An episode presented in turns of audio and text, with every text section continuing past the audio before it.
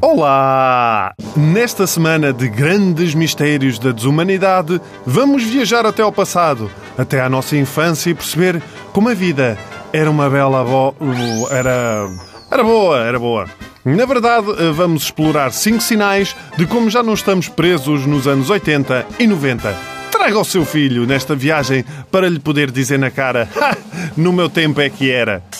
Começamos pelo fantástico mundo das cassetes VHS. O primeiro produto que nos colocou em contacto com a loucura do Hollywood sem depender da lotação esgotada que dava todas as quartas-feiras na RTP. Lembram-se? Eu lembro-me do primeiro leitor de vídeo que meu pai adquiriu. Um Panasonic de quatro cabeças que custou alguns 100 contos na altura. Aquilo foi um frenesim por aquele bairro, porque havia quem comparasse os vídeos como quem comparava carros. O quê? O teu tem quatro cabeças. Ah, o meu tem oito. É muito mais rápido. E o sistema Double Tap Rock Synonymous.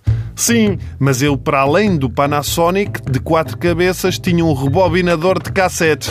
E porquê é que tínhamos um rebobinador de cassetes? Para não gastar o motor do rebobinador do vídeo.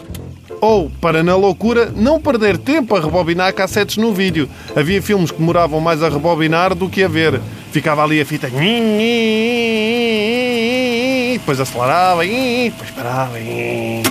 O meu rebobinador era o mítico rebobinador em forma de carro. Toda uma parolice, sem comparação. É que os miúdos não têm noção. Com o vídeo, nós podíamos gravar o que dava na televisão.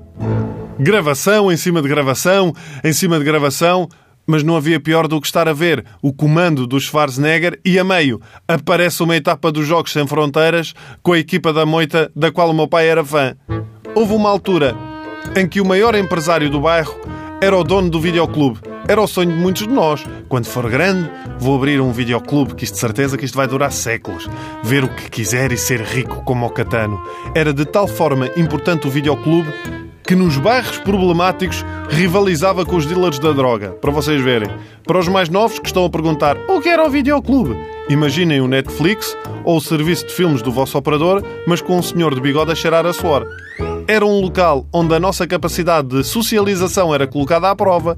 Hoje, os miúdos vão à, net e, e vá-te sacar vídeos e filmes para adultos. Naquele tempo, se queríamos ver um filme para adultos, era ter de ir ao videoclube, esperar que estivesse vazio, passar pela vergonha de ver uma lista de capas de filmes hardcore de, de senhoras tapadas só com uma estrelinha, chegar ao pé do senhor e dizer: É este e rezar para que ele não gritasse: Ai, queres ver o bar Jonas Colombianas 5? Olha que o teu pai já levou esse também!